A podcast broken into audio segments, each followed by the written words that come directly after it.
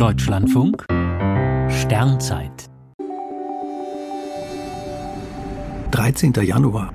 Die Plejaden, der schönste aller Sternhaufen. Für das bloße Auge sind die Plejaden ein geradezu betörend schönes Objekt am Firmament.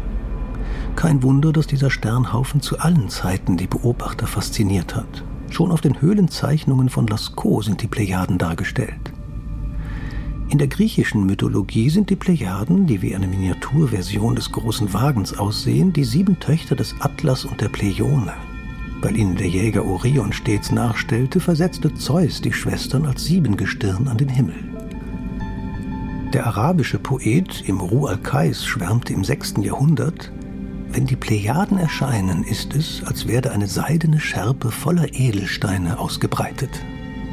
Und der persische Dichter Hafiz schrieb im 14. Jahrhundert einem Dichterfreund, Deinen Gedichten heftet der Himmel die Perlenrosette der Plejaden als Siegel der Unsterblichkeit an. Der Sternhaufen gab den Takt am Boden vor.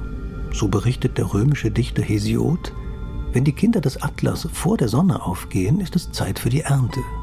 Wenn sie in der Morgendämmerung untergehen, ist es Zeit zu säen.